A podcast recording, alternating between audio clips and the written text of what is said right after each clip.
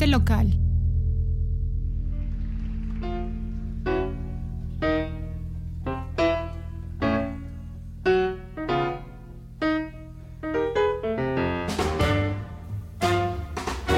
¿Qué tal? Soy Daniel Arellano, editor de gentelocal.com y estoy aquí con Armando Solórzano en, en, el Yeti Salas de, de, Ensayo y Armando hoy tenemos un día, un día especial. Ya casi es Navidad. Eso es, no, no es cierto, no. No, no quiero sonar tonto. La verdad es que tenemos un super invitado esta vez. Eh, nuestro programa llegó a oídos de los grandes, a, a uno de los, yo considero los más grandes de México. Le gustó, no hice mi tarea y lo invité. Porque hoy vengo en ceros. Sí, sí. Entonces dije, oye Pablo, bueno es Pablo Prieto, por favor, un aplauso aquí en el estudio Pablo. Pablo, bienvenido. Unas palabras. Muchas gracias por la invitación, eh, Daniel, Armando, pues un gusto estar con, con, ustedes aquí. Vamos a divertirnos para platicar de jazz con mucho humor. Y hoy en especial que tenemos la música de Thelonious Monk, que casualmente él era un músico que tenía un sentido del humor muy especial, no porque fuera chistoso, sino su música tenía un sentido del humor especial y, y raro, eh, un poquito como, como outside, como queriendo romper las reglas, pero con mucho humor. O Sí, sea, sí. no era un músico rebelde, sino era un músico con mucho humor, con una personalidad muy especial Sí, porque Él, él, bueno, ya platicaremos más adelante, pero les agradezco mucho la invitación y a nuestro público querido que está aquí con Hoy nosotros. tenemos a 200 personas en el estudio, mira casi que somos más. Estamos aquí en un balcón de Acapulco, se siente la humedad del, del sol, la arena, el mar. No, yo sí, nada falta el coco y las coronas. Sí, Pero sí. hoy dos palomas, pues ya Sí. nos bajó el patrocinio, como que no le gustó el programa pasado. Dije muchas groserías, ya me dijeron que por qué tan grosero, discúlpenme. Así hablo cuando ando borracho, pero es culpa de dos palomas. Es que las palomas, Porque sí. qué buena cerveza. Sí, bueno, eh, eh, es just- justo, el- es la época decembrina. Aquí está, aquí está mi esposa Itzel acompañándonos en, en la galería. Bravo, sí, Y- qué gusto y- tener Itzel. Y Pablo, eh, si, si- si alguien ha escuchado nuestros programas, yo justamente estoy, es, es mi curso de introducción al jazz y, y siento, siento que, que hoy es como, como el día de la graduación, ¿no? Para terminar el año, siento como que hoy, hoy, hoy, hoy es la clase importante, así como para, para cerrar el año y para, y para, para cer- para cerrar este ciclo de- del ensamble. De hecho, Frente Pablo Local. trae sus sellos. Porque te va a dejar un sello. Si te, si bien, de burrito tra- no trabajador, abejita trabajadora, hormiguita floja, sí. Fíjate, Porque viene a calificarnos. No, no lo sé creer, pero en la facultad teníamos, teníamos un maestro que, que calificaba así. En la facultad de arquitectura tenemos un maestro que calificaba así. Sí, con las sellitos de abejita. ¿Te Eh. tocó la calificación así, Pablo? Claro, lo Sí. que pasa es que yo soy inspector y traigo este, mis hexágonos para ponerles exceso de sodio, exceso de azúcares, entonces, exceso, exceso de, de- de- de- de- de mal humor, exceso de... En fin, traigo mis hexágonos que se los voy a ir asignando a ustedes. Así que sí tienes examen, pero de salubridad, ¿eh? porque les puedo poner mis Sí, hexágonos. pero dice que está muy sucio aquí. Se metió la arena, Sí, sí. hay demasiada mar. Sí, demasiado- mucho más. Exceso mucho- de polvo. No, no, no. Es un gusto estar aquí con ustedes. Dime. Gracias por estar con nosotros, Pablo. Un placer, un placer. Gracias y por la invitación. ¿qué, qué estamos escuchando en el fondo? Estamos escuchando eh, a Thelonious Monk con eh, un disco que se grabó en formato de big band y cuarteto eh, en el Lincoln Center en 1963. Y estamos escuchando el tema que se llama Evidence, que es la evidencia de la genialidad de este músico, que de repente se escuchan cosas un poco eh, algunos choques eh, melódicos, armónicos, con una batería que está constantemente pulsando en un ostinato como para que todos los que se quieran salir tengan de dónde agarrarse para volver a entrar al aro. En fin, es un tema muy especial y es, es eso, estamos escuchando Evidence, que es composición de Thelonious Sphere Monk, que nació en 1917. Hay que recalcar eso. Se llama Thelonious Sphere. Está súper chido su nombre, se llama Esfera. güey. Le queda muy bien porque él, él alguna vez dijo, qué bueno que me pusieron Sphere y no Square, porque no soy, no soy nada cuadrado, es, era todo lo contrario a ser una persona cuadrada. Entonces le queda muy bien Thelonious Sphere Monk, Sphere. que como les dije nació en 1917, el 10 de octubre, eh, nació en, el- en Carolina del Norte, eh, un músico que se, se creó bajo circunstancias de mucha pobreza, sus papás eran limpiapisos, eh, en fin, eh, tuvo mucha, muchas limitaciones, pero desde muy jovencito mostró mucha genialidad para la música y mucha facilidad, con un oído sorprendente, así que estamos hablando de uno de los grandes genios del jazz. Yo quiero mencionar, eh, respecto a lo que dijiste al principio, Pablo, yo creo que Monk se enojaría si me escucha de- decir esto, me escuchará, pero totalmente un dadaísta, un punk eh, de actitud. No solamente de actitud, también luego parecía medio punk el, el señor, se paraba a bailar en medios conciertos luego. Es- es- era es muy errático, es pero muy era cierto muy lo que Muy dices. artístico. Mira, es, es muy cierto lo que dices, era errático, pero muy artístico, Claro. pero, pero era un rebelde con causa. ¿Qué quiero decir? Rebelde con causa a mí se me hace una persona que está en contra del establishment, pero con una causa. El rebelde sin causa, pues la misma, las mismas palabras lo dicen, no tiene una causa. Entonces, rebeldía por rebeldía así nomás, Sí, no, tiene ningún sentido artístico ni, ni, de genialidad, no nos lleva a nada No, no. pero una cierta rebeldía errática, como dice Armando, con un sentido social muy importante, porque él lo que quería era hacer música para la gente que era como él.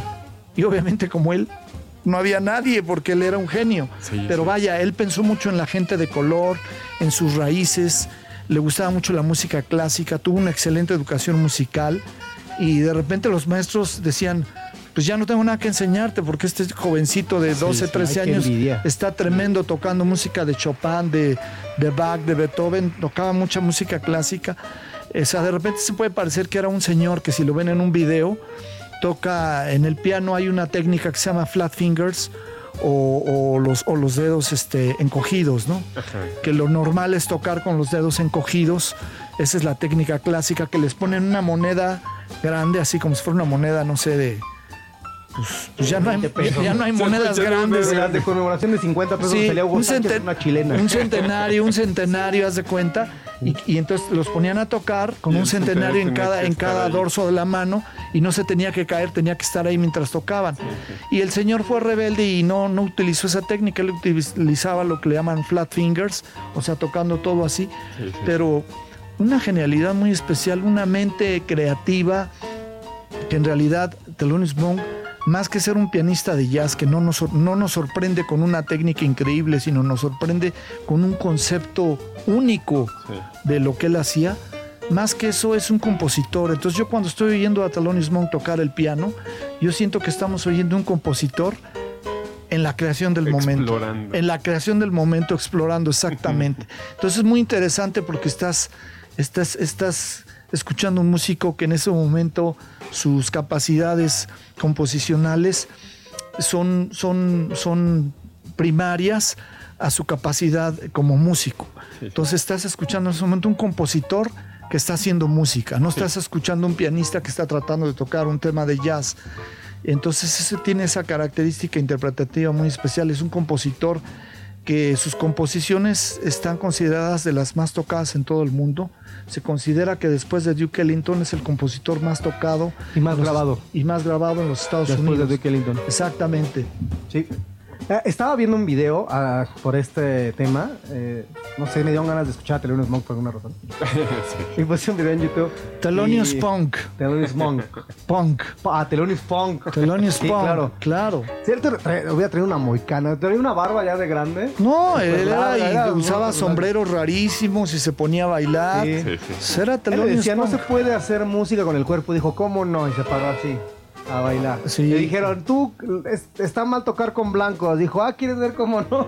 Y se puso a tocar. De hecho, nos iba a contar la historia cuando tocó con nuestro gran querido amigo Dave Brubeck, que ya es un conocido este Viene, programa. viene más adelantito, sí, un, Sí, un sí, track sí. con Dave Brubeck. Y bueno, estaba viendo este video y resulta que un pianista está explicando que es muy difícil tocar a Monk porque él viene del bebop, él viene, bueno, está, se forjó con los beboperos, él llegó al hard bop y... Fue de los revolucionarios del bebop. Entonces en el bebop era muy común pues, de Parker y de todos ellos tener lo que se llama reading changes, que de hecho Pablo me explicó que es, viene de el compositor que, que escribió también Blue, no, eh, perdón, se me George Gershwin que escribió I Got Rhythm. Sí, I Got Rhythm. pero también esta composición en blues, se me olvidó el nombre, Rondón el blues, no.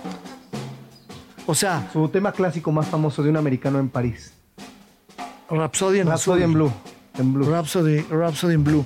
Lo que pasa es que eh, el, concepto de rhythm changes viene de la composición que hizo George Gershwin que se llama I Got Rhythm, porque en las estructuras musicales A, B, A, etcétera, que ya alguna vez lo explicó Armando aquí en, uno de estos programas anteriores, eh, lo que hace el, rhythm changes es utiliza una letra A y la letra B utiliza los cambios rítmicos de esa canción de I Got Rhythm.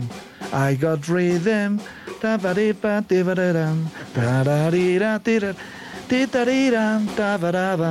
Ese es ese puente que utilizan los cambios armónicos acomodados a otra melodía de la letra, con una letra. Entonces es muy común entre los jazzistas usar esta estructura que se llama rhythm changes. Eh, eh, para completar la estructura, bien lo saben música, eh, cada acorde en una estructura melódica, bueno, de tonal, existen siete niveles. El primero, segundo, tercero. Bueno, es quinto, sexto, no, primero, sexto, segundo, quinto es la parte A y después viene una vuelta de séptimas en los, rincheños. Es lo que sucede. Pero Monk agarra la primera parte que es primero, sexta y de ahí se va disminuido o aumentado, se da una vueltezota para darle un cambio a los range changes armónicamente. Y lo difícil de esos cambios armónicos deja de la melodía. Se cree que Monk escribía sus melodías y acompañaba con el piano. Pero como usted decía, la improvisación que él hacía dentro de esas estructuras es muy difícil improvisar, porque dentro del rhythm changes tradicional eh, hay, hay motivos frases y hay mucho bagaje de dónde improvisar. Pero dentro de las estructuras de Monk, si me equivoco, si estoy diciendo algo mal, corríjanme. Pero bueno, es lo difícil. De hecho, Monk por eso tiene unas formas de melodía y unas eh, formas de estructurar que a la época eran rarísimas, eran sí, disonantes, de disonantes, disonantes, claro. Pero eh, adelantadísimas, este. Él decía que nuevas para esa época y que llegaron ahora. O sea, mucha música que escuchamos ahora está basada en. Y fíjese que escuchando ahorita todo lo que nos dejó, me acordé de cuando Stravinsky estrenó el, el Pájaro de Fuego. No me he dado cuenta hasta ahorita. en serio, muchas de sus disonancias en la Big Band que luego agarra, preciosas, que no solamente tiene Monk, totalmente a las texturas y como lo que buscaba un poquito en el estreno del Pájaro de Fuego de Stravinsky. Bueno, la que sigue. Armando, ¿quién acabamos de, escuchar el, el, solo de batería de Evidence. ¿Quién, quién acompañaba a Monk en este Ah, eso yo lo sé, pero vamos a dejar que Pablo lo diga. bueno, yo se los voy a decir porque Armando me lo dijo antes. ¿eh? No es que yo lo sepa, pero bueno, este, gracias Armando por pasarme el acordeón cinco minutos antes De, empezar este programa. Eh, eh, lo que pasa es que esta es una big band conformada por muchos músicos muy famosos. Entre ellos está Phil Woods en el saxofón alto, está Buck Brubaker en el trombón, y la sección rítmica es eh, Frankie Dunlop en la batería y está Butch Warren en el contrabajo. Y resulta que Frankie Dunlop, que es un excelente baterista, acabamos de escuchar un solo increíble. Despuésito de este concierto, poco después, este, dejó a Monk y entró un baterista que se llama Ben Riley, también increíble, increíble, que me tocó, por cierto, ver a Ben Riley en vivo, no con Monk, con otros músicos, pero increíble baterista, ya muy grande ahora. Eh, no sé si viva todavía, pero un excelente baterista. Eh, era raro que The Thelonious Monk tuviera una big band o una orquesta. Le gustaba mucho interactuar con sus cuartetos o a veces hasta trío y grabó muchos discos en piano solo que para mí son de lo mejor porque eh, ese, ese monk introspectivo está cuando toca solo, ¿no? Sí, sí. Y aquí, aquí estamos escuchando un tema un poco chistoso porque esto es una, una cosa que se llama segundos consecutivos, consecutive seconds. Sí, sí. Eh, con la orquesta de un arreglista bien famoso, un arreglista de color que se llama Oliver Nelson. Esto está grabado en 1968 y aquí ya viene Ben Riley en la batería. Y de repente hacía Este disco fue un poco criticado porque eh, Monk no acostumbraba a tocar con orquesta, pero lo contrataron para que hiciera los arreglos este prolífico músico que se llama Oliver Nelson que todo lo que todo lo que puedan conseguir de Oliver Nelson son, son discos bíblicos realmente son discos bíblicos son discos increíbles. Entonces eh, se, lo contrataron para grabar un disco con, con Oliver Nelson. Hizo esta, esta, esta grabación y de repente estamos escuchando un poco de música así como... está súper... Es, como latino. Yo medio latino, medio hipster, medio agogó. Yo siento que es como el intro de una sitcom de esa época. ¿No? Como claro, claro, por, la, instrumentación. Y con ustedes protagonizando Pablo Pietro. sí, así se oye. Daniel. Sí, sí, sí, oye, sí, se oye música así como de superhéroes, ¿no? de la época de los 60, ¿no? Totalmente. Y entonces lo criticaron mucho porque pensaron que Thelonious Monk había concedido este, su, su, su, genialidad. Su genialidad a estructuras más, más eh, comerciales, más comerciales como, como para tratando de pegar así más comercialmente, pero no, en realidad es un, disco, es un disco muy valioso y aunque es una música medio hipster, medio hippie, medio latina, medio agogó, tiene cosas muy interesantes en el arreglo y bueno, la orquesta tocó genialmente esta, esta música, así que a mí me encanta esta interpretación de Consecutive Seconds. segundos consecutivos en español. En España, las tragaperras poderosas. ¿Verdad? Sí, tiene que ver. Por ejemplo, en España este programa se llama Ensamble, en España se llama Las aventuras de dos borrachos. Ahora es cierto, saludos a nuestros amigos españoles que nos están escuchando. Sí, nos, escuchan legiones y legiones de, de Ya tenemos como dos millones de escuchas. Ya nos va a patrocinar Bimbo. Pero el osito nada más. no es la Bimbo, nada más el puro osito. Nada más el puro, el puro osito. Los, sí, bueno, ahí ya tienen sello ¿eh? de exceso de harinas. Sí, sí, sí, exceso de harinas y de grasas trans. Yo creo que si llegamos a otros dos millones me va a mandar un paquete de donas. Ahora, ahora sí viene una cosa bien importante que sí me gustaría dejar un espacio para que se escuche un poco. Ah, viene viene ya el track. Bueno, mientras, mientras empieza, les voy a comentar que ahí está. Vamos a escucharlo un momentito. Vamos a tratar de escucharlo casi completo.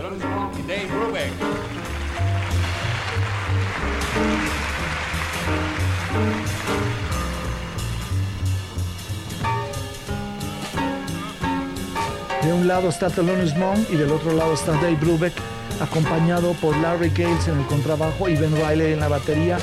Esto en 1967, mayo del 67, en el Auditorio de la Reforma de Puebla.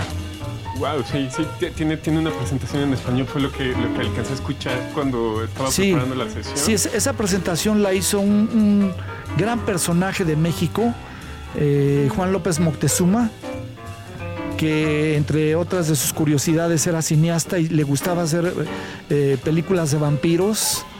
Sí, era muy, muy curioso Juan López Moctezuma, un personajazo, y él hizo la presentación de este concierto.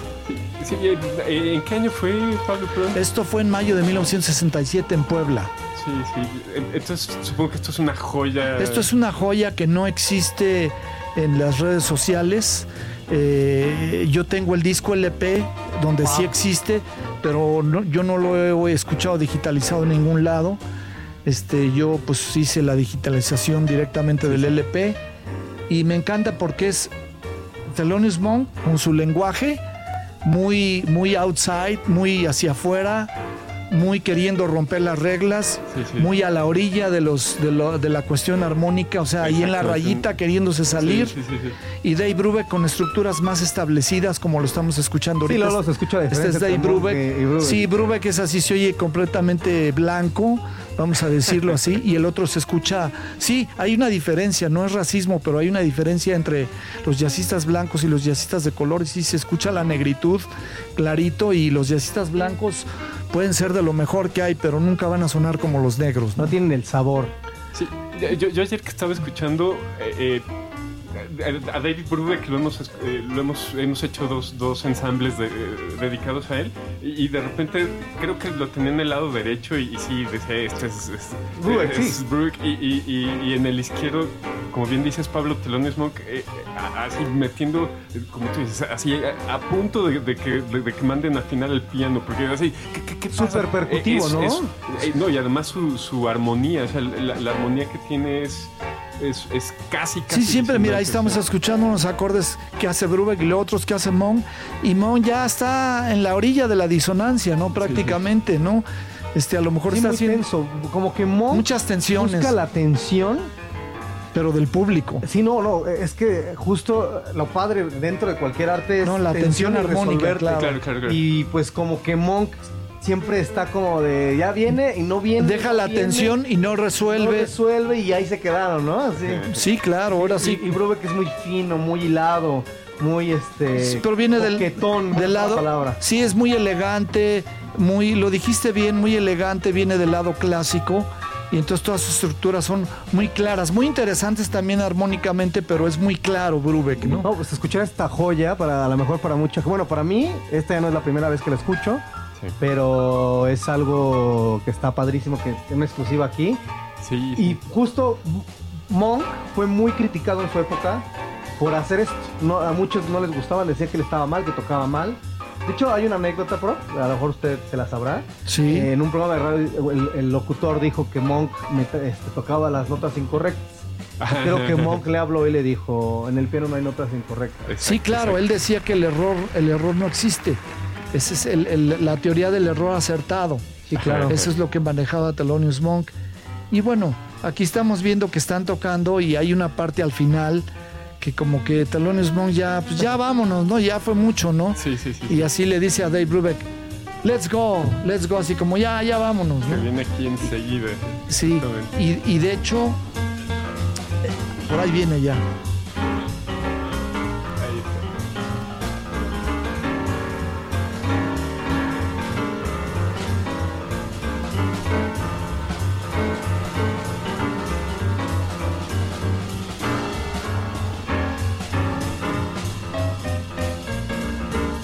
Encanta cómo los dos se entrelazan y son bien diferentes. Y pasó que al último, el eh, ya no quería tocar y se paró. Entonces se quedaron Dave Brubeck y, la sección rítmica de Thelonious Monk y les, como que les quiso hacer un final y no lo cacharon muy bien. Así se oye eh, tal cual el, palomazo, ¿no? Claro. No, pues está padre. Eh, ellos siempre lo resuelven y creo que pues pasa, ¿no? Que eh, tú lanzas algo y no te entendieron y ya, pero Monk era de, ah, no me entendieron, bye, ¿no? ah, bueno, pues lástima. ya me voy. Sí, de hecho, hay unas fotografías en algunos libros eh, que se ve claramente cómo Thelonious Monk eh, están en el aeropuerto, llegan a México Thelonious Monk, Dizzy Gillespie y Dave Brubeck. Wow. Y el empresario George Wynn, que era el que organizó el Festival de Jazz de Newport en México, y vienen con las esposas y los hijos y todo, ¿no? Y parece que la esposa de, de, de, de, Monk, Nelly Monk, se llevaba muy bien con la esposa de Brubeck, ¿no? Sí. Y claro, pues son este, totalmente. La familia Brubeck pues, era una familia de, blancos, este, y pues Thelonious Monk, familia de, gente de color, ¿no?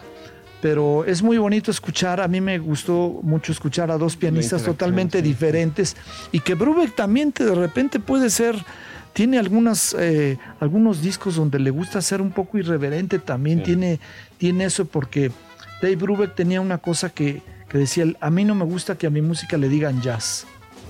No le gusta a nadie de los no, les gustaba, exacto, no les gustaban las etiquetas. Entonces de repente Brubeck lo criticaban mucho porque venía mucho de la tradición blanca de la música europea y por eso fue muy criticado. Y desde luego pues no les cayó bien porque pues, era blanco, hamburguesero, ¿verdad? Este hombre de éxito que ganó muchísimo dinero y fue el que apareció en la portada de la revista Time, el primer jazzista que apareció después de Louis Armstrong. Y entonces Miles Davis y Thelonious Monk se enojaron mucho y dijeron, ah, seguramente apareció en la revista Time porque debe de usar Rolex, ¿no? Debe de usar porque Rolex. Es blanco. Porque es blanco. escucha a los Beach Boys. Sí. Pues quién sabe si. Que le gusta Luis Miguel también. Pues espero, espero que no, si no dejaría yo ser fan de Dave Brubeck, pero sí le gustaba la música, pero sí le gustaba la música mexicana. Claro. Y la conocía, y la conocía bien porque decía, no, pues yo viví en California, yo soy de California y California es México. Pablo, este, este siguiente, el, el siguiente track, Twinkle Twinkle. Sí, este track, bueno, también es el, el del disco este de Oliver Nelson que grabó, que por cierto se llama Monk Blues. Eh, está chistoso porque la portada es este Thelonious Monk tocando el piano, pero está como en el espacio, así como, como, como que el mundo está dando y él está flotando en medio de las nubes. Así está muy, está muy loca la portada. Es una pintura así surrealista que le hicieron a Monk. Está muy bonito. Bueno, pues este tema es un, un tema así medio truculento. Oigan nomás todas las... las- Sí, esa sí. es la melodía, ¿eh? Sí, sí, sí. Esa es la melodía. sí me suena a una a que vas en globo así, se están ponchando unos y de repente este caes en colchones y te echas a correr, ¿no? Como sí, imagen tengo, ¿no? Como muy azul, no sé, estoy en lo que te dice. Sí, sí, sí. El caso es que... Ah, como un cielo azul cayendo y como videojuego de los noventas, pues. Sí. O sea, a mí lo que me llama la, la atención es que es un, un obligado, eh, eh, como un trino, ¿no? Sí, sí, sí. Sí, sí, claro. Son temas difíciles. Thelonious Monk es difícil de tocar, difícil de interpretar y tiene unos retos eh, rítmicos, armónicos bien, bien especiales. Pero bueno, eso es, es parte de lo interesante de él, ¿no? Sí, Pablo, este también es del disco con, eh, eh, o de Big Band. Es, sí, fíjate que son dos discos de Big Band, por así decirlo. Uno que hizo un concierto en vivo en el Lincoln Center en 1963, que es Big Band and Quartet Thelonious Monk. Sí, sí, sí. Y esta es una grabación en un estudio con la orquesta de Oliver Nelson. Y, hay- Este, sí, y vamos a diferenciar El cuarteto qué es, que- qué es Big Band y qué es orquesta. Ajá. Porque no es lo mismo. O sea, los dos son orquestas, obviamente, ¿no? Pero la orquesta, estás hablando de una orquesta más grande, ¿no? Sí. La Big Band generalmente son 14, 16, 18 elementos. Y una orquesta, pues pueden ser más de 30 músicos, ¿no? Sí, Con Big Band es una banda grande y Sí. no es una orquesta, claro. Si la orquesta, Claro. por ejemplo, la Big Band no tiene sección de, de maderas, ¿no? O sea, oboes, este, ese tipo de Sí, claro.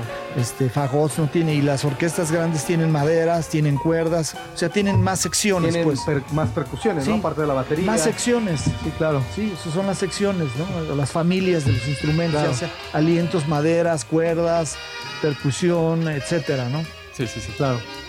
Sí, yo, yo me imaginé escuchando los temas ayer antes de venir, me- muchos de ellos me los, me los imaginé como en, en sal- en salones, salones de baile. O sea, estos temas los, los, los ubico muy, muy bailables, gente Sí. bailando.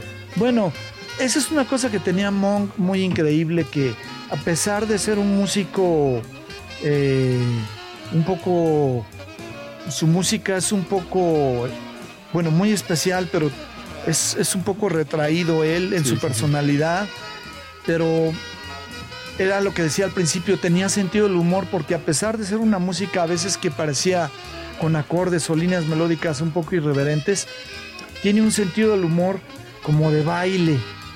Toda Sí, la sí. música de Monk tiene ese, exacto ese sentido como de baile. Y era chistoso porque él se paraba, de repente dejaba de tocar y se paraba a bailar y a dar de vueltas. Pero esto era, no, no era porque fuera chistoso o porque fuera muy genio o porque quisiera llamar la atención. No. Thelonious Monk eh, tenía problemas mentales severos. Era maníaco depresivo, Ay, qué raro. como alguien que yo conozco.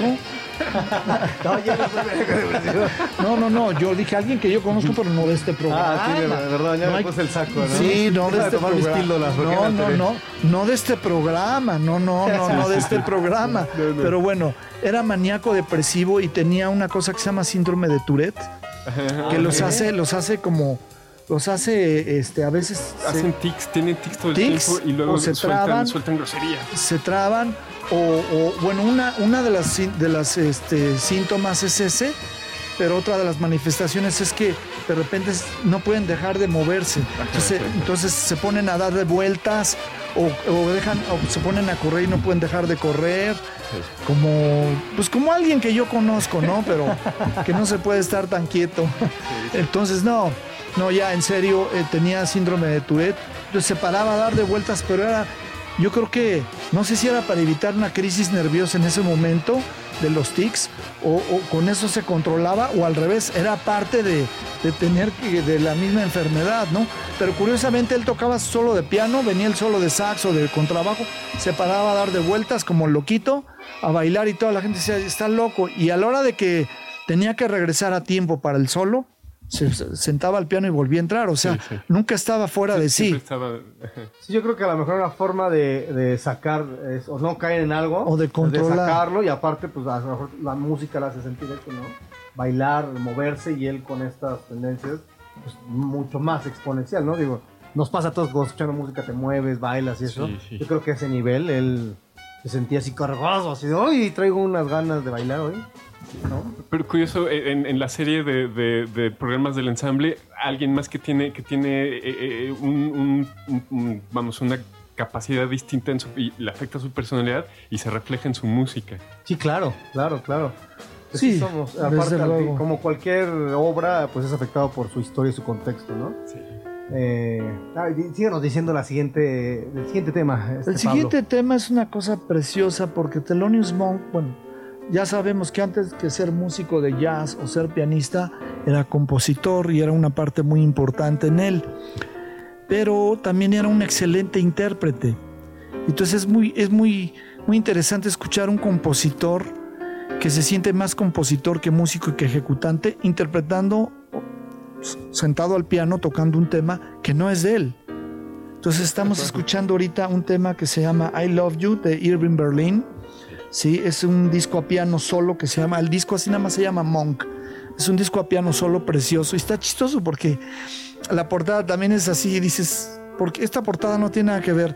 Está Thelonious Monk subido en una avioneta, este con, una, con un gorro y una bufanda que está se, está, se la está llevando el viento y él está manejando un, aeroplano. Como Snoopy, ¿no? Sí, el resto de ese café y su sí, bufanda roja. Exactamente, pero lo chistoso... Creo que también el creador de Snoopy tenía problemas de, de Tourette, era inquieto eso, por eso sus dibujos eran tan...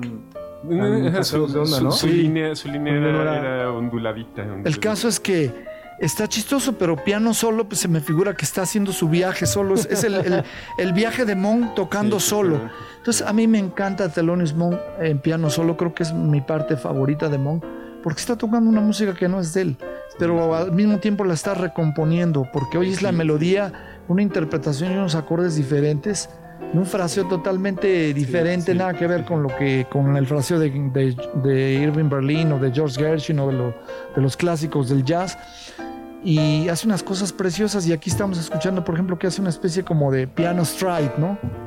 Que va haciendo octavas con la mano izquierda o quintas y hace su piano stride y me parece que es un Thelonious Monk que en ese momento se entrega por completo a, al compositor de la obra que está interpretando. Entonces, sí, es, un intérprete. Es un intérprete que se, se, se entrega por completo a la, a la obra de, del, compositor que no es él y lo hace maravillosamente porque de repente oyes eso y dices, pues no, yo creo que eso sí es de Mon, ¿verdad? O sea, como que lo adapta muy bien, se oye como si lo hubiera compuesto él.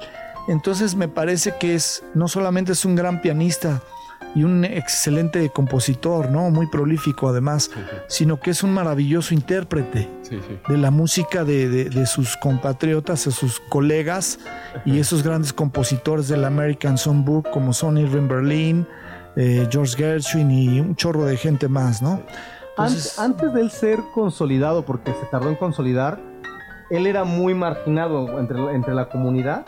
Él sí de plano no lo jalaban, o sea, era muy aislado él pero, por ejemplo, había opiniones de la época, aparte de los críticos, porque los críticos siempre, siempre son severos, ¿no? si fueron con Brubeck, con todo el mundo fue severo los, la crítica.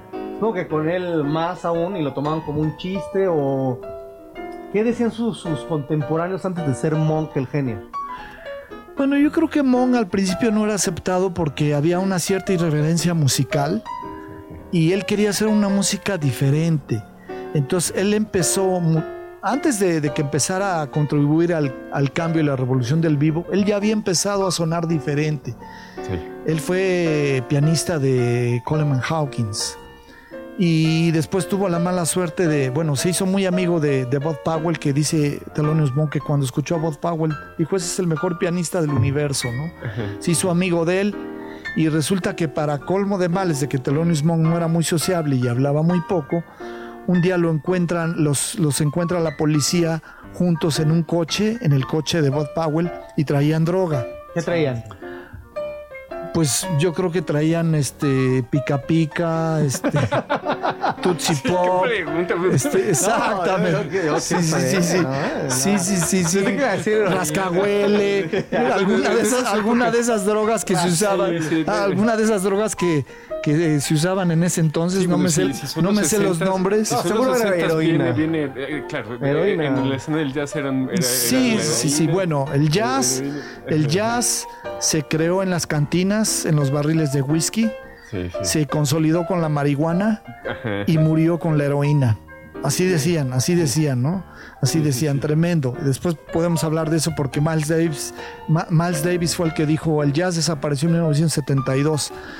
Pero lo que no sabe él es que él fue el que le dio en la torre al jazz. O sea, siendo el músico que cambió cuatro veces la historia del jazz, él le dio en la torre al jazz. Pero eso será tema de otro programa. Este, si es que me quieren invitar y si no, pues ahí les paso la minuta y ustedes, y ustedes cuentan, cuentan chistes de Miles. Se hacen o sea, se bolas. hacen bolas y entonces sí, ya se hacen bolas ahí con Miles, ¿no? Ok. Ese es Bueno, otro de- caso, de otro este loquillo. tema, a mí lo que me, me llamó la atención es, es que él, él- él es- está siendo muy expresivo con su, con su estilo, ¿no? De Sí. interpretar. Sin embargo, siempre, de, de principio a fin me, me imaginé una pareja bailando tap enfrente de Sí. él. ¿Sabes, con- sabes con- con que su tenues, música sí. totalmente Es bailable. tiene sello de siglo XX? No sé si me explico. Sí. Ah, sí, sí, sí, sí, o de- sea, de- de- puedo escuchar a otros y obviamente son productos del siglo XX, pero él es como icónico, XX. Lo que todos buscaban en la música clásica, él lo trae. Él lo tiene. ¿Me explico? Es- Definitivamente. Es, totalmente siglo XX, la revolución siglo XX. Es es cinemático. Total. Sí, así, mira, de- normalmente, si tú, les, si tú les hubieras preguntado a Stockhausen, a Stravinsky, a Milhaud, a Schoenberg, sus músicos favoritos, y te decían que era Duke Ellington y Thelonious Monk. Claro. pues, No, o sea, totalmente su acompañamiento. no, no, no era, no era Dave Brubeck ni era nadie, sino eran estos músicos que, que óvole, no, eso no es jazz, está tocando música contemporánea, ¿no? Totalmente, totalmente. Bueno, y lo que quería decir de este, de este disco de, de piano solo Sí, sí. es que me parece que, que hay mucha ternura en Thelonious Monk. Sí. A la vez de esa irreverencia, hay mucha ternura, mucha inocencia. Él era un niño, era un niñote, pues, ¿no? Un niño grandote de 50 años dando vueltas en el escenario, ¿no? Sí, sí. O sea, era muy, muy, este, de repente muy, muy pueril en su, en su forma de ser, ¿no? Claro. Eh, hay una película que yo se las quiero recomendar a ustedes y a todo el público de su programa, no- que nuevamente agradezco que me hayan invitado. La película de, de Thelonious Monk que se llama Straight No Chaser, que la produjo Clint Eastwood. No sé si la han visto ustedes dos. No, no, el No, tema tien- tienen, famoso. tienen que ver la película. Es un documental sobre Thelonious Monk que produjo Clint Eastwood, que es fanático del jazz. Clint Eastwood. Y está increíble porque hay unas partes en que verdaderamente Nelly Monk, su esposa, sabía lo que tenía. Sabía que tenía a un genio, Sí. pero a un niño también.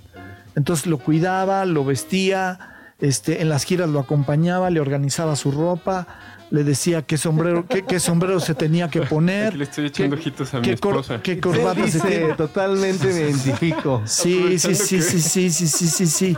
Claro, claro. Dani sí. es un genio también, oye. Bueno, no, es, es parte de la genialidad de, de Daniel, No, no, por favor. o unas sea, por no, otras. no estás Pues, con Daniel el travieso, si- si estás no con soy- Daniel, Daniel, algo Si no más soy- que si eso, no soy claro. el genio, sí soy el niño. ¿no? mínimo. Bueno, y, Pero y- es lo normal, y ¿no? aparte todos los niños tienen un genio adentro. Eso sí, tengo un Entonces, genio espantoso. Tengo un no yo, te- no, yo tengo uno muy bueno, fíjate, que si le pide un deseo me lo cumple. A mí me cumplen tres, dice, ¿no?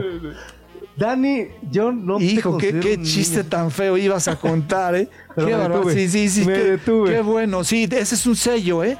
Pero ese es un sello, un sello de, de este, de, ¿cómo se llama? De, de la secretaría que controla los, este. De ¿cómo la se- Liga de la Decencia. Exacto, ese es un sello. Exceso, exceso de malos pensamientos. Paz, otro sello para Armando. Padre, he tenido eh, pensamientos pecaminosos y conductas. ¿no? No me acuerdo, nunca fue a confesar la verdad. tampoco, tampoco. Ah, yo creo que sí te hizo falta. No, no es cierto. No, pero Dani, yo, yo sí lo, así que lo conozco de amigos, sí tienes unas ideas también muy loquitas, muy loquitas. A mí me parecen geniales, la verdad. No, muchas gracias. Eh, los que no conocen tu música, en verdad, esperen a que la grabe para que la escuche.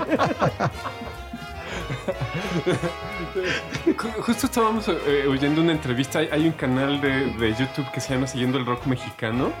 Que, que, eh, eh, este señor ha entrevistado a todos, a todos los de la escena, pero desde las escenas de los 50 hasta ahora. Y estaba entre- entrevistando al Gran Silencio, que como sabemos es la pura sabrosura. Claro, claro. Y, y- y curiosamente, uno de los, de los dos hermanos estaba diciendo que su concepto era, era que, que iban a hacer una banda que nadie iba a escuchar. Entonces grababan sus cassettes y, y- no, y no, los, no los vendían porque e- ese era su concepto. Y a mí me dio mucha risa porque Dijiste, ya les. eh, Oh, para, mira, para ellos era un concepto, un, concepto y para mí es, es la la realidad. Bueno, eso fue, fue un paréntesis. Claro. Estamos, es- estamos escuchando... oh, se llama Oye Ya. No se llama Vaya. Ah, vaya, es que yo estoy bien lejos y ciego. Sí, sí, sí. entonces Sí, dije, No, no es Oye ya, sino se llama Vaya. vaya. Eh, esto eh, cabe hacer la mención de que esto es una orquestotota increíble de un arreglista de la costa oeste de Los Ángeles que se llama Bill Holman, uno de los arreglistas más prestigiosos de la costa oeste. Y entonces él con su, con su orquesta hizo un homenaje a Thelonious Monk en 1992 que se llama Brilliant Corners, que, es, que era un tema de Monk. Entonces estamos escuchando la- el tema de Bahía interpretado con la orquesta de Bill Holman, grabado en 1997. Wow. Y tremendos arreglos del señor Bill Holman. Tiene ese disco dedicado a Monk, luego se los voy a pasar. Es una Increíble. verdadera joya. Es una orquesta impresionante. ¿no? Yo quiero hacer aquí la acotación de que al programa 1, al programa de hoy, a Dani ya lo veo gozoso de escuchar música jazz porque al principio era como, bueno, tengo que, pero ahorita vea lo que sonriente está. No, el pues qué lo puede ver, pero padre. está contentísimo. Eso está padre. Le ¿no? dijeron Monk niño y dice, sí, totalmente yo. No, no- no sé qué me está pasando, pero. Pero está padrísimo, ¿no? Mire, porque, eh, eh, este, me- me Monk da- es como un Peter Pan, ¿no? me- a- eh, sí, bueno, a mí me da gusto eh, eh, eh, eh, po- poder, poder participar en la conversación. No, No, por supuesto, mira, a mí me parece que lo que tienen ustedes, y me voy a permitir tomar dos minutos para decirlo aquí en el público de ustedes, es un programa magnífico. Es un programa que tiene una frescura, que este programa tiene que ir más allá de donde está para llegar a la, juventud, a los chavos que se acerquen al jazz, porque los chavos de ahora no les gusta el jazz. El jazz parece que es como si fuera una música para viejitos, ¿no? Y no, yo creo que pu- puede tener mucho atractivo para los chavos. Lo que pasa es que la gente joven de ahora, diferente a la gente joven de hace algunas décadas, Sí. aunque pareciera que es lo mismo, ¿no? Los jóvenes están en la rebeldía. Eh, son diferentes tipos de, de- de- en la forma en que se manifiesta la juventud ahora que hace 30 o 40 años. Totalmente. Entonces a mí me gustaría mucho que este programa llegara a las juventudes para que los chavos, gracias a la chispa y al gran humor que tienes tú Daniel y tú Armando, se acerquen a este programa y encuentren aquí un refugio del, en el arte para no estar siempre en la música, como decía Bill Evans, ¿no? La gente escucha lo que le dan. Sí. Y vale. entonces este, ellos, la música está hecha, los que hacen esa música la hacen específicamente para darle a la gente lo que quiere y lo que puede entender. Entonces les dan pan con lo mismo. En cambio, cuando una persona, sobre todo en sus años mozos en la juventud, descubre expresiones diferentes, es cuando más le pega, cuando más le llega y les va a gustar mucho el jazz. Gracias a ustedes. todos- todos tus Ojalá que este programa trascienda. Tienen Sí, eso, que ellos, creo que a, a todos los que hemos revisado independientemente de sus formas, de- no decían, vamos a dar lo que quieren, sino voy a darles, ni siquiera sé si lo que necesitan, pero miren, ahí está esto. Lo que traigo yo ya me cansé de esto, o a lo mejor no, pero esto es lo que me sale. Sí, Tomen, sí, no me importa si Yo- es vendible, no es vendible. Yo creo que... Aquí está lo que siento. ¿no? Yo, creo, es padrísimo yo siempre digo, el, el- el arte no tiene propósito. Es como si a Van Gogh le hubieran dicho, a ver, pinta un payaso. Ya no hubiera sido Van Gogh. No lo hubieran dejado ser Van Gogh. Sí, Él sí. pintó lo que se le ocurrió, que en ese momento a nadie le interesó, nadie le hizo caso y ahora es uno de los artistas más increíbles de, de la humanidad, que sus cuadros valen muchísimo, no por el dinero, sino por el- la aportación que hicieron al arte. Entonces yo creo que el músico real con convicciones artísticas como el que, del que estamos hablando hoy, Thelonious Sphere Monk, este, es, esfera. Exacto. Este tuvo unas convicciones artísticas que lo llevaron al éxito. Entonces eso es lo padre, cuando alguien te va a dar algo diferente. Entonces a mí, por ejemplo, yo que soy músico, me gusta darle a la gente lo que yo creo y siento que vale la pena y que yo sé que puedo hacerlo lo mejor que, que puedo y que es algo que me gusta mucho lo hago con mucha pasión. Eso me gusta entregar solo a la gente y está padre que llegue el mensaje a la gente de algo diferente, ¿no? Entonces de repente ha habido gente que dicen, mira, nunca había oído un club de jazz y mira qué padre, yo no sabía lo que era el jazz. Oye, qué padre, qué increíble música, yo no sabía que existía esto. Le estás abriendo una puerta al universo a esa persona. Yo tengo que decirlo, yo estoy en el jazz gracias a este, este caballero, la verdad. yo venía a escuchar puro rock y una vez eh, lo vi tocar a él y dije, wow, que se puede hacer eso con la batería wow, que se puede hacer eso, que existe eso. Que ¿Dónde fue que me viste tocar? No, ¿qué pasó? No, yo no, yo no trabajo ahí. no, yo no, Eso que ni se cruzan. No, yo no trabajo. Sí.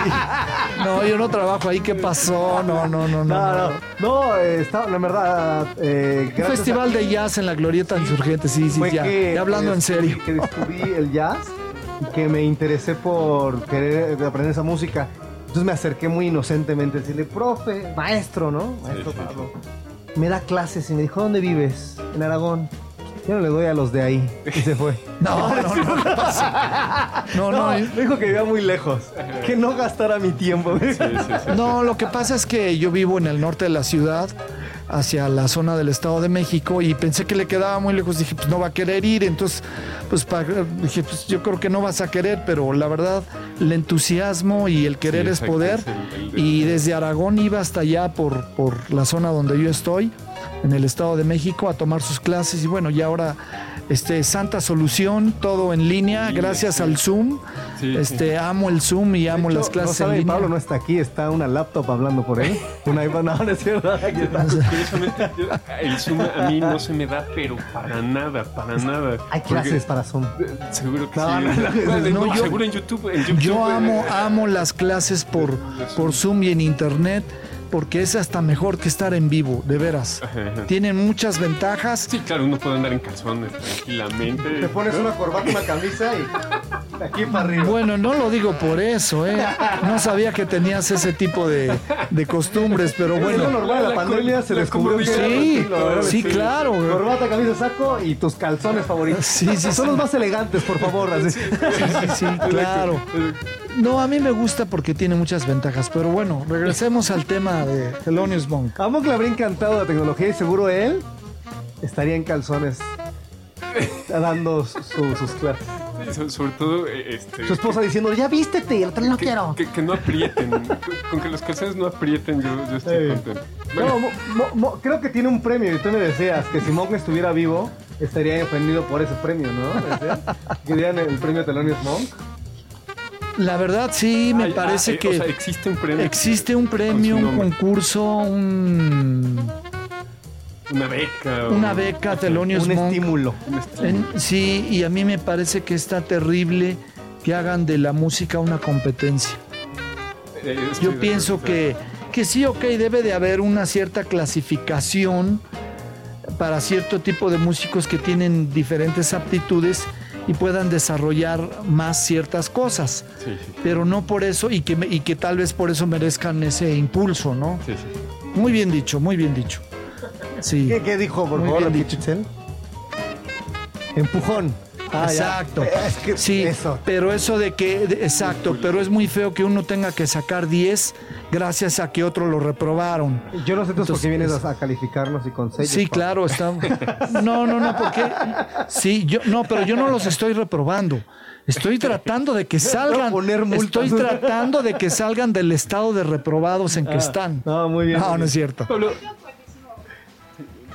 Y, sí. dice que está de acuerdo. Sí, la verdad, Monk, se estaría retorciendo en su tumba por saber que están jugando con su nombre para, para una beca que cuesta mucho dinero. Y que el jazz no es un concurso, ni es, ni, no son olimpiadas, ni deportes, ni atletismo. Es, es una música que tiene muchas manifestaciones y hay muchos músicos con diferentes capacidades que pueden hacer una excelente música. Pa- Pablo, eh, eh, escuchamos hace un segundito la, la pieza que se llama Lisa. Ah, ¿Quieres comentar algo acerca de, de ella? Ah, sí, claro. ¿Sí? Bueno, o, o- o- Lisa- o- o nos la, ¿O la no? saltamos. como- No, nada más rápido, no, Sí, sí. no, no, no, no me tardo más de 30 segundos. Lisa es una pieza del genial George Gershwin, que está considerado uno de los compositores más importantes de Estados Unidos, de la música americana, aunque el compositor más importante de Estados Unidos es Duke Ellington, de la música negra. O sea, George Gershwin y Ira Gershwin son los compositores más importantes de la música americana y del American Songbook. Pero Duke Ellington es el compositor más importante de la música negra. Ajá. Y el jazzista más importante de los Estados Unidos es Miles Davis. Miles Davis. Exactamente. Entonces ahí pues son dos negrones que están figurando, ¿no? Ellington y Miles. Pero ¿no? y fíjese que también hablando de eso, pues yo creo que Duke Ellington, la música que más ha permeado Estados Unidos al mundo es el Jack, el jazz y sus de- el Jack, el jazz, el Jack Daniel, ¿no? El jazz y Sí, ya me, ya me di cuenta, ya deja eso, por favor. Ya, es- ya no le sirvan más, por favor, a este A hombre. ver, camarero, por favor, un coco, ¿no? ¿Qué, qué quieren de la playa? No, Coco no, porque me da miedo. No, Coco no. a mí el Coco me da miedo. Bueno, no, ¿qué tal un pescadito a la talla? ¿Lo vamos pidiendo de una vez? Más Sí, bien que te pongan en talla, más bien. No, no es cierto, ya sabes, Este, Armando, todo mi, fue la idea, todo mi pero- cariño para ti. No, gracias, Es que te robé la idea para seguir hablando de Monk. Sí, seguro, seguro. Bueno, este fue entonces el tema Lisa y ahora vamos a escuchar a una cosa preciosa. Se llama Ask Me Now. Ask Me Now. La- este, la este es de, este es de Thelonious Monk, del disco de Solomon, pero este es, este es pieza de él. Y bueno, desde los acordes y como empieza, dices, esto lo tuvo que hacer Monk porque no se le pudo haber ocurrido a otra persona. Precioso, precioso, es una balada hermosísima. Y está ese lado, de repente parece como si estuviera un niño estudiando, tratando de sacar una pieza de piano, Totalmente. que como que se tarda y como que quiere repetir la frase porque no le salió y la vuelve a repetir. Así es Monk. Y siempre, re- siempre regresa a, a- a cerrar la frase. Tan, tarararán, tan, tan. Tan, tan. Sí. ¿Se hace cuenta que es un niño que está tocando el piano, que está tratando así como de entre leer y adivinar las notas? Eso me encanta de Sí es un niñote, se es un niñote. inocencia, ¿no? Exacto. Sí se oye el- inocencia. Sí, Solo- curiosamente. Sí, sí, tiene Y razón. aparte Monk fue de los pocos músicos que hasta donde yo sé estuvo muy poco en drogas, ¿eh? prácticamente. Solo que- sabes que los agarraron en Tepito ahí con heroína. Que, que yo sepa, que yo sepa. Bueno, no los agarraron en Tepito, pero sí los agarraron ahí en el Bronx. A él y a Bob Powell. O sea, Sí, eh, que yo sepa es. Sí, era lo que estaba diciendo hace rato, que por cierto, no terminé de completar la idea, lo voy a decir. Los agarraron, los agarraron ahí en la carretera, este, a salir aquí a Chalco. No, perdona, en, en el Bronx. Ahí en, No, la- los- en Atlalpa. no, los agarraron en, en- en Nueva York. eh, a él y a Bob Powell, traía droga a Bob Powell, pero este. Debía mucho. No, lo que, pasa, lo que pasa es que les quitaron la licencia a los dos y, y, o sea, le quitaron la licencia a Monk y querían que Bob Powell testificara para meter a Thelonious Monk a la, la cárcel. cárcel. O sea, contra Y- el negro. Y Bob Powell, no, pues Bob Powell también es negro, Ah, sí. pero entonces Bob Powell se negó a testificar y también le quitaron la licencia. Entonces le quitaron la licencia a los dos y entonces Monk era, le quitaron la licencia de la Federación de Músicos para no tocar en lugares donde se bebía, donde se servía alcohol. O sea, no podía tocar en ningún Pues no. club de jazz ni ningún bar de Nueva York. Y así se estuvo dos años o más. Entonces no podía tocar.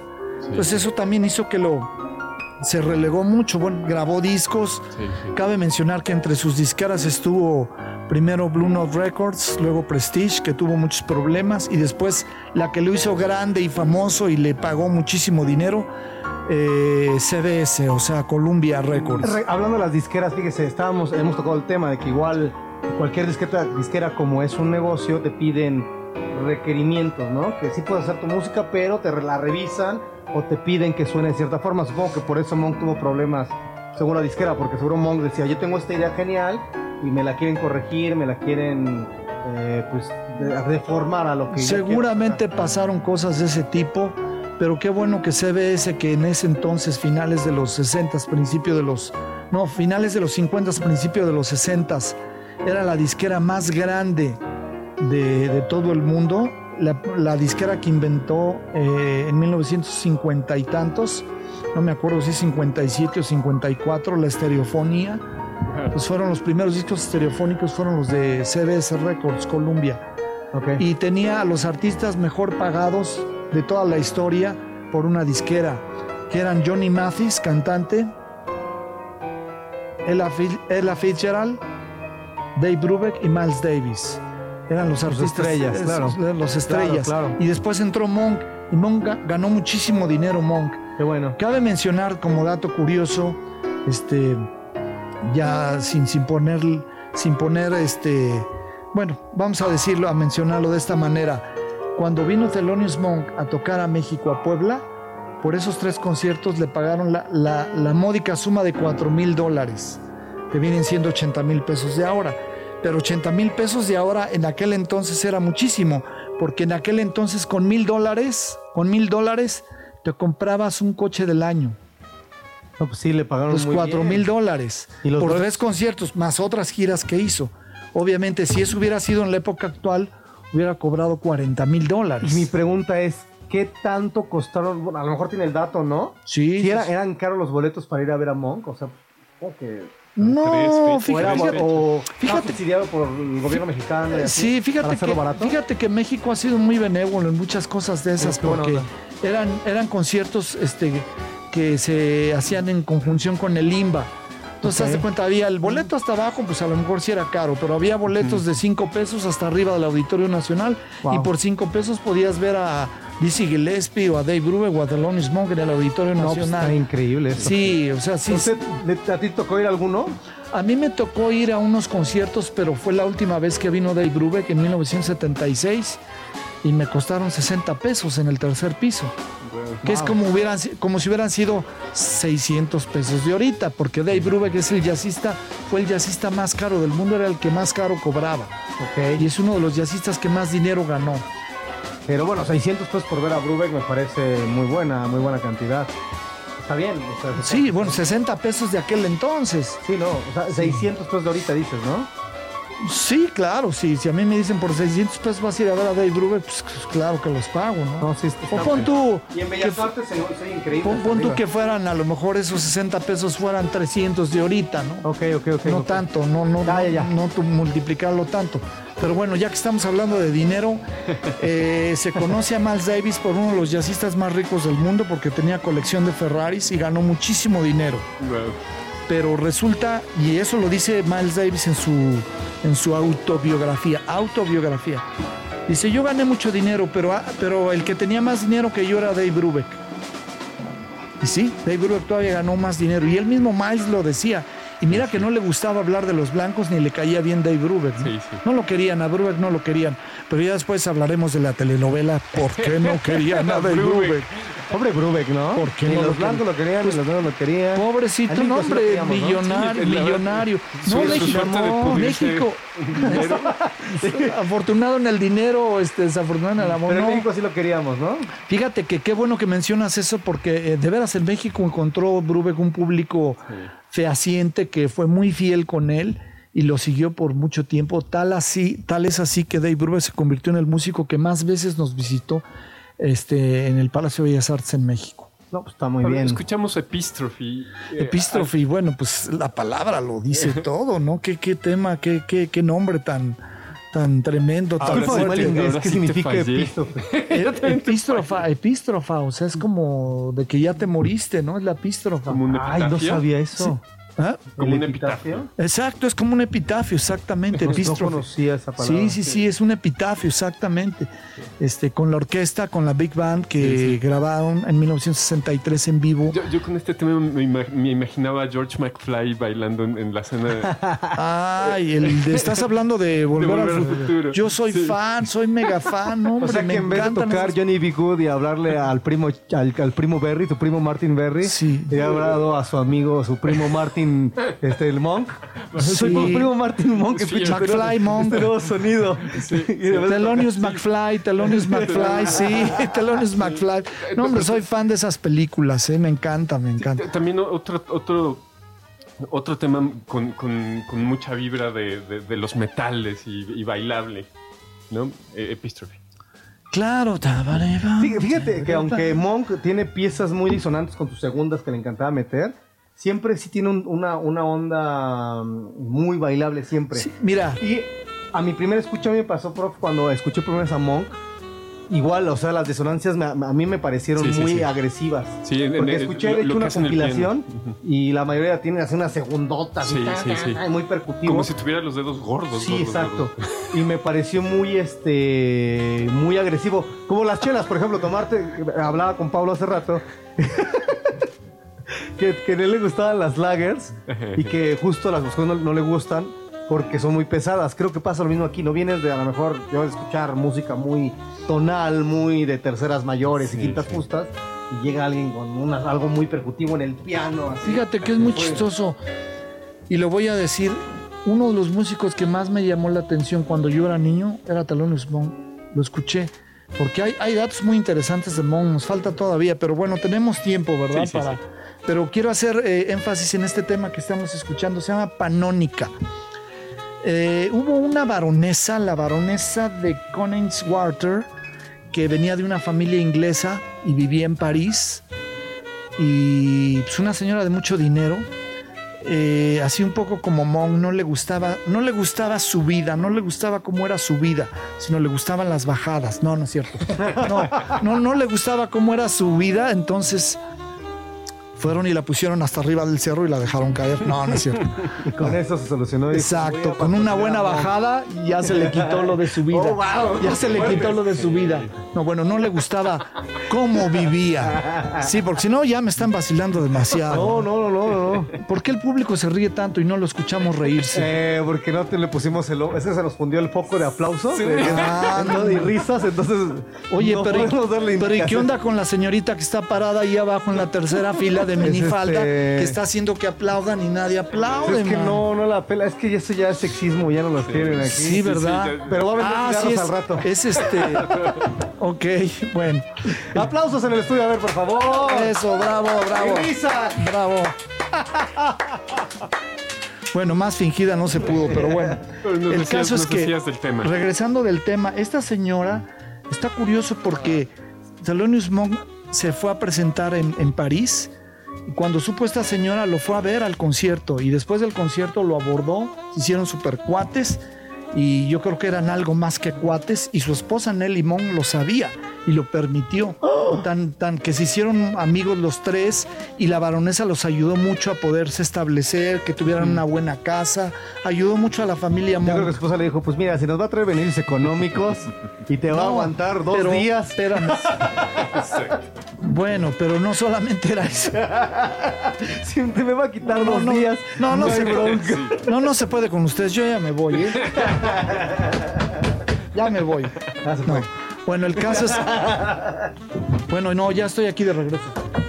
Pásale, pásale, Pablo. Gracias, gracias. Oye, casi te vas a... eh, ¿Qué tal el clima allá afuera de playa? ¿Sí te gusta? ¿Te gusta la vista aquí de Acapulco? Sí, claro, hermosa, Este penthouse tan hermoso que Sí, tenemos. claro, claro. Que a la vez es Está estudio de súper, grabación. está comodísimo además, la silla sobre todo está increíble. Es una Bueno, silla em- emperador este, español, no me acuerdo. De la Diseñó- baronesa, de la sí, baronesa de baronesa, Königsberg. diseñada por la, en la escuela del Bauhaus. Entonces, Bueno, volviendo al, te- volviendo al tema y poniéndonos serios tantito, Sí, porque sí, sí. esta fue una musa del jazz. De hecho, Charlie Parker se murió en casa de, de la baronesa. Cuando se murió estaba viendo la televisión en casa de la baronesa y estaba viendo un programa de payasos y le, le dio tanta risa que se ahogó en su risa y le dio un paro cardíaco a Charlie Parker. Charlie Parker, ¿en Se murió en casa de la baronesa. Entonces, sí, ya es estaba mal, ¿no? Yo creo.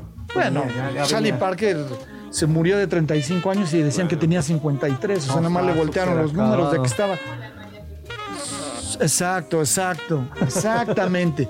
Entonces resulta que esta señora se hizo muy amiga de Monk y lo, que, lo cuidó al último. O sea, le ayudó a Nelly Monk a cuidarlo, a que estuviera bien atendido. Thelonious Monk se retiró en 1980 y 1976. Murió en el perdón. 82, 14 Sí, pero- de febrero o algo así de febrero. Sí, sí, se murió el 14 de febrero del 82, pero se retiró en 1976 y durante siete años no tocó el piano. Estaba postrado en una cama, casi no hablaba, estaba ya muy enfermo. ¿De qué? Pues realmente no sé decirte de qué, pero empezó a tener muchos problemas de salud y parece que sus problemas mentales lo, lo, Sí, incapacitaron. se todo. Lo incapacitaron. El caso es que este, esta baronesa de Monk fue, fue su musa. Entonces por eso se llama este tema, se llama Panónica, porque ella era Panónica, la baronesa de, de Königswarter, ¿no? Ok. ¿Tú qué sentirías que. Itzel? Que. Qué feo. Bueno, no, no sé qué te sentirías. Más bien, qué feo que te digan tu pareja. No, mi musa es de allá, mira. Bueno, es que la musa principal, ahora sí que la catedral era Nelly Monk. Claro. Digo, no sabemos si realmente Thelonious Monk, y eso no me consta ni me interesa tanto, pero lo voy a mencionar, si tuvo algo que ver más con la baronesa. A lo o mejor era la, platónico. o sí, a lo mejor la baronesa pues era de que pues, hoy me duele la cabeza, pero también me duele la cabeza siempre y pues nada de nada, ¿no? Claro. Entonces, pues quién sabe. Sí, Para fin de este programa, sí. Sí, pasó de todo. Sí, quién sabe. Bueno, Yo voy a decir sí, me consta. sí, sí, sí, Había quién. un trío ahí Sí, no. Parker. No, pues no sabemos. era de las que decía, alójate en mi cuarto y atrás había una pintura donde ella así se asomaba la mano. Sí. ¿Quién sabe qué pasaría? Monk eh, ¿Quién sabe qué pasaría, que le pero- gustaba, espiarlos Sí, cuando sí. componían. Exacto. Era la era, musa. Era, era mecenas. bueno, y era mecenas también porque los ayudó. Sí, tenía muchísimo dinero. La mecena, la figura de la mecena siempre ha sido importante hasta el día de hoy. A ver, mecena, tráigame un café. Ah, no, esa es la mesera, ¿verdad? mesera. Perdón, perdón. Pero, pues na- nadie, nadie, aquí la vida nada es gratis. Nada más Bueno. esa reflexión. Pero lo que y quiero quiero decir una cosa importante, la baronesa panónica vivió en México. Wow. Era esposa del embajador de Francia en México a finales de los 50. Ya no me tocó. Yo creo que me voy a cuidar. Ni a mí tampoco, afortunadamente, pero este, el caso es que vivió aquí en México y cuentan en la biografía de Monk que vivió un rato en México y no le gustaba cómo era El DF. su forma de vida, para no decir su vida y que me vuelvan a cotorrear ustedes, por favor. No le gustaba su vida en México. Entonces se fue a vivir a Nueva York y ahí se enteró de Thelonious Monk y cuando supo que iba a tocar a París, voló de Nueva York a París para ver a Thelonious Monk. Sí, yo creo que era muy amante de la música porque si ayudó a todos los jazzistas, tal vez fue su, su motivo de vida, ¿no? Luego pasa de que no sé qué hacer con mi varo, pues ayuda a estas gente Y bueno, geniales, ¿no? Ya que estamos hablando de México, viene la pregunta obligada, pero como ustedes no me la preguntan, pues yo lo voy a tener que comentar, ¿no? ¿Cuántas veces o si alguna vez estuvo Thelonious Monk en Prof, México? prof, que ya dijimos. tantito. Pero ¿cuántas veces estuvo Terrenos Monks aquí en México? Por eso decía, les voy a decir cuántas veces estuvo Thelonious Monk en México.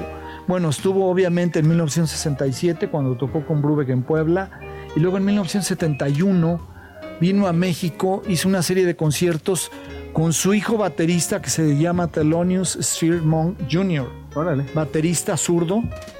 Entonces vinieron a tocar una serie de conciertos y se quedaron de vacaciones Nelly Monk, su este Thelonious Monk y, su, y, y- y Thelonious Monk Jr. se quedaron dos o tres semanas, do- me parece que dos semanas aquí en México y curiosamente hicieron unos programas en el Canal 11. Wow. Que hay que rescatar esos videos del Canal 11. Vacacionar en la ciudad se fueron a Acapulco también. Porque si todo el mundo iba a Acapulco, ¿no? Era no, como no sé a qué En esa época era el most. Probablemente, eso sí, no, no te tengo el dato, pero hicieron una serie de. Bueno, de Xochimilco, seguramente. Seguro no fueron a. Xochimilco, fueron a Garibaldi, seguro fueron a, a Bellas Artes, seguro hasta No, pues Roberto hasta, tocó en Bellas Claro, Artes. claro, y aparte fue al museo, ¿no? Tocó, pero no le abrieron. No, no sé. Yo creo que estuvo a punto de grabar también El No, Chavo sí. va a Acapulco, pero pues no, ya no sé, ya no alcanzó. ¿No? El Chanfle 3. Chanfle 3. Pero, Pero les dijeron, mira, no se puede, vete pa'l 11. Bueno, exacto. Se fue al canal, se fue al canal 11.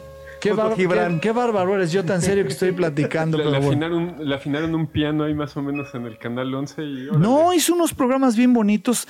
Precisamente por eso es que yo conocí a Monk. Yo de repente estaba viendo la tele Wow. y a continuación el programa, el jazz y otra cosa. Ah, caray, a ver, hasta en con, Tel- con Thelonious Monk.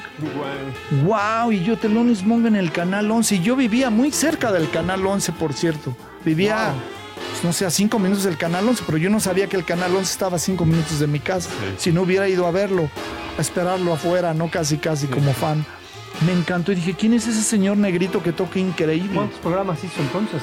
Hizo varios programas que los dejó, los dejó grabados, obviamente. y Se los fueron- aventó una chama de hacer varios y una serie de programas. Sí, sí, sí, Wow, sí. qué padre. Estaría padre Entonces estuvo ¿no? padre. Sí, hay que ir al canal 11 a investigar si existen esos programas de Thelonious Monk.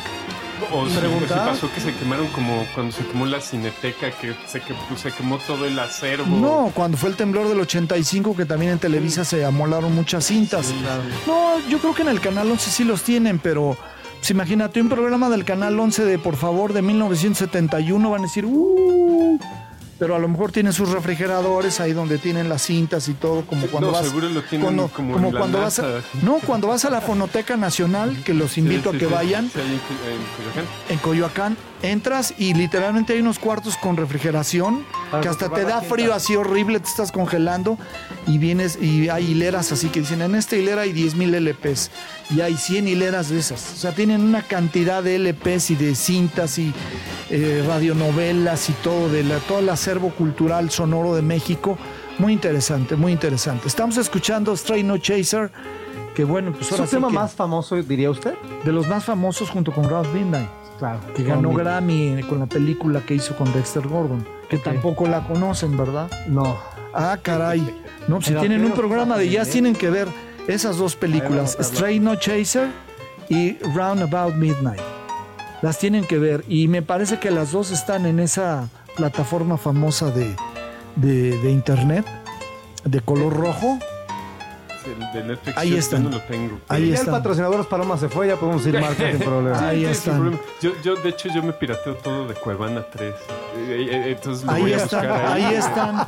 De veras, son unas películas que de veras, si esta noche no tienes mucho que hacer o no tienen mucho que hacer, llegan sus palomitas, su chela o lo que quieran. Sí, unas, unas palomitas. Sí. Unas, unas dos Sí. palomitas. Sí, sí, Unas sí. dos palomitas. Unas dos palomitas bien cargadas, no de esas que, que, que, que truenan en, en- en la olla de presión. Y, este, y se pueden ver esas películas, son preciosas, preciosas. Bueno, invitamos a nuestros escuchas a que las vean. Sí, Los- aparte- Más bien, los encomiamos o los obligamos. Mira, la de, la de Thelonious Monk es documental, entonces sale Claro. Thelonious Monk, sale ahí que está en su hotel y que de repente Nelly Monk, así que vas a querer, no, pues quiero pollo, no, pues quiero hígado, a ver, tráiganle el room service, ¿no? Qué chido. Y de repente ves a la señora que está en el aeropuerto así, ya van a tomar el avión para irse a París o a otro lado, y está contando el dinero así de lo que ganaron en la noche en el concierto, y ella era la que le pagaba los, Para pagarle a los músicos. para pagarle a los músicos y todo, ¿no? Está preciosa la película y me da mucha ternura cómo esta señora Nelly Monk trata a, a su esposo como, o sea, lo trata con mucho amor y mucho cariño porque es su esposo, pero también como un genio, ¿no? O sea, de que lo viste y el saco y le sacude la, la- la solapa y el sombrero, a ver, te queda así, no mejor, y la corbata se le endereza y órale, ¿no? Y listo para triunfar, ¿no? Está muy, muy bonita la, la- la- la actitud de Nelly Monk y esa película está muy bonita y la otra película, Roundabout Midnight, es protagonizada por Dexter Gordon, saxofonista tenor importantísimo también del jazz, que ojalá después quieran hacer algo de Dexter Gordon. Pues hay muchos temas de qué hablar, ¿no? Sí, Aquí bueno, estamos. eh, la, la- la idea es, es terminar esta, eh, esta bañadita de, de jazz de adeveras para, para entrar a, a la escena nacional eh, en, en los siguientes programas. Claro. Y, y- y creo que lo, estamos inaugurando, ¿no, Armando? Pues sí, me idea traernos a alguien de la escena nacional que te puede contar la escena nacional. Sí, sí. Pero yo creo que en otro, en otro programa. así, hombre, hostia, que, que te pueden contar de la escena nacional? Joder, hombre, ¿por qué hablas así? Pues claro que traemos un programa para Pablo, para que nos cuente ahora de él. Y este, pero ese, ¿Cuál eso es Pablo, perdón? con Pablo Milane- Milanés. Ese me gusta con salsa verde. Ah, no, ese es milanesa, perdón. Ah, aquí contigo, Pablo. A ver si podemos. No, pues si yo no estoy aquí, está mi computadora, estamos a través de Zoom. Se me olvida. Y estamos nosotros en Acapulco también. Acapulco, en Acapulco. Ustedes en Acapulco, pero yo estoy en Cancún. Cancún, claro. No, traer a, a Pablo para que nos cuente un poquito de, de- de la escena na- local Sí, que le ha tocado vivir, ¿no? Eh, exactamente. Sí, increíble. claro, yo encantado. Inventadísimo aquí siempre. A donde me inviten, yo encantadísimo. Sí, y Muchas ya gracias. Llegando al, al final del playlist de hoy, de, de- de- de este ensamble del, del 18 de diciembre de 2021. Es último que se va- programa, el último del Yo- año. Yo, creo que, Yo creo que sí. sí va, va a ser el último.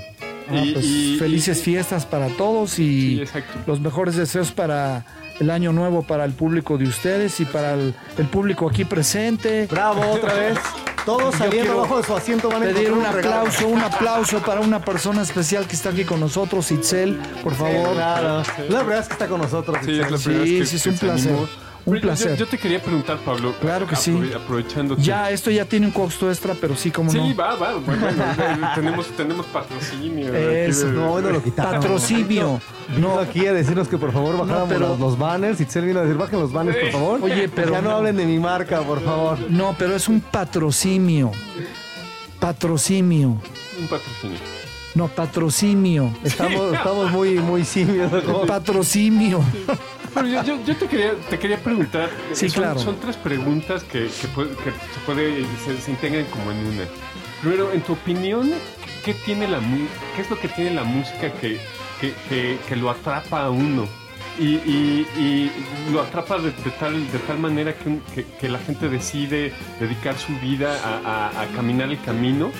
¿Qué, qué, qué, qué es lo que puede eh, eh, esperar alguien que, que, que- esté atrapado y, y- y cuál es la mejor actitud para, para, para, para andar la ruta de, de, de- de la música, de dedicarse a la música, ya sea interpretando, componiendo o, o simplemente disfrutando? Claro, bueno, yo creo que la música nos atrapa a todos, porque pues, en primera tenemos dos oídos, ¿no? Primero que nada es que la música tiene algo que entra, no solo entra por los oídos, pero se va directo a la sangre, al corazón, al cerebro. Yo no conozco a alguien que no le guste la música, ¿no? Eh, hay gente que, oye, ¿te gusta la música? Claro que sí, ¿qué te gusta de todo? Bueno, pero le gusta la música, ¿no? Yo no he encontrado a alguien que me, que me diga, oye, ¿te gusta la música? Pues me da lo mismo, no, no creo, ¿eh? Yo creo que todos tenemos una música que nos atrapa, que nos gusta, y yo creo que el camino y el consejo para seguir el- el- esta profesión, pues es, eh, es una profesión de mucha convicción. Y entonces las convicciones tienen que ser bien leales y bien honestas, ¿no? Entonces, si estás en la música, que verdaderamente sea por motivos de arte. Porque la música ofrece mucha fiesta, mucha parranda, mucho viaje, conocer el mundo, mucho de todo. Pero el objetivo principal de la música no es ese. Yo creo que hay que estar en la música por las convicciones estéticas que pueda tener uno en su persona para tratar de hacer algo diferente y expresarte, pues como todos quisiéramos expresarnos, unos a través del baile, del deporte, de muchas otras cosas.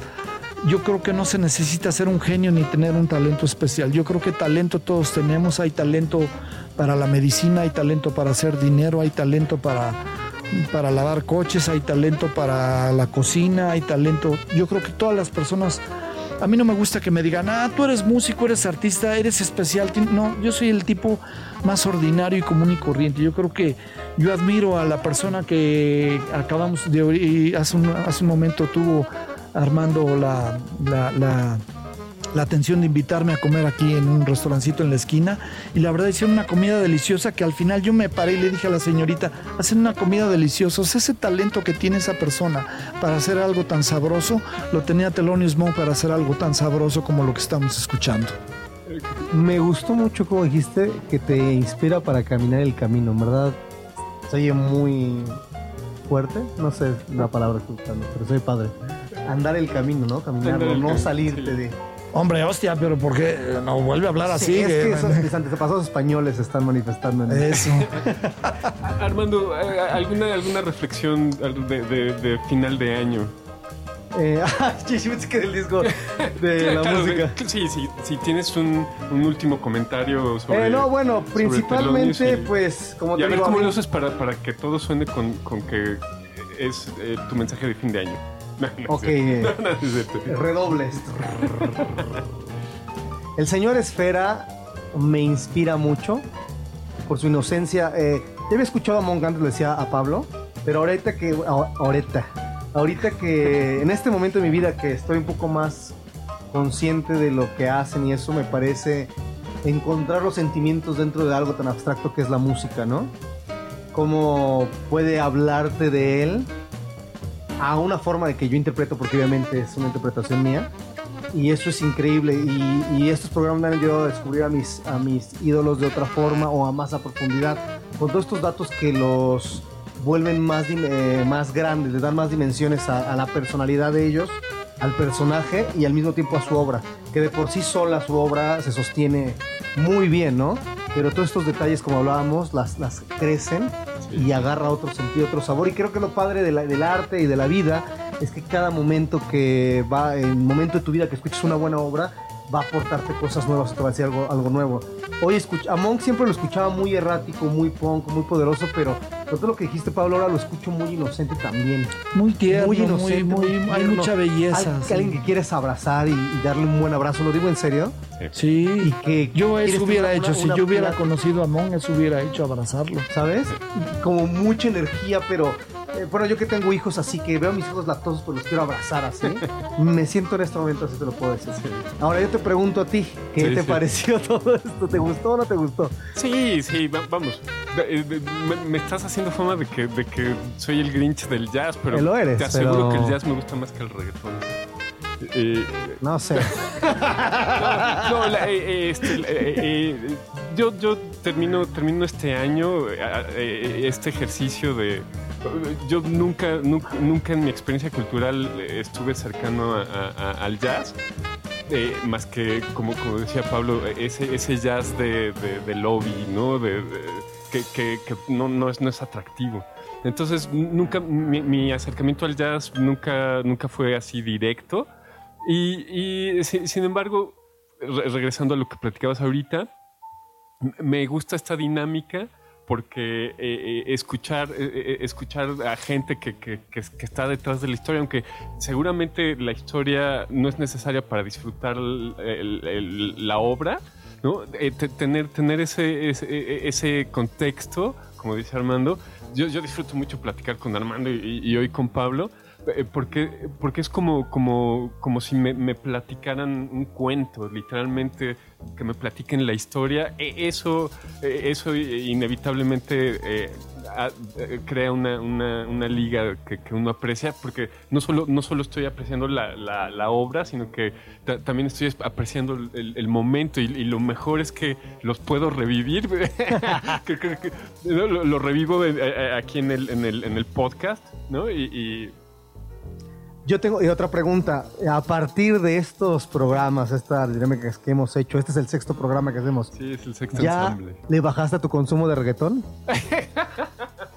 No, ya en serio, ya, eh, por ejemplo, ¿ya pones discos de jazz o solamente para la chama? Eh, buena pregunta, digo, no Sí, tienes por qué volverte ya fan del jazz. Ah, De repente. no, no. Eh, eh, mira, eh, escucho mucho radio y, y- y en el radio eh, encuentras radio hablada todo el, todo el tiempo, eh, deportes que, que no, no, no- así no, no los aguanto, eh, co- cosas de, de farándula y de coraz- del corazón y, y- cosas así.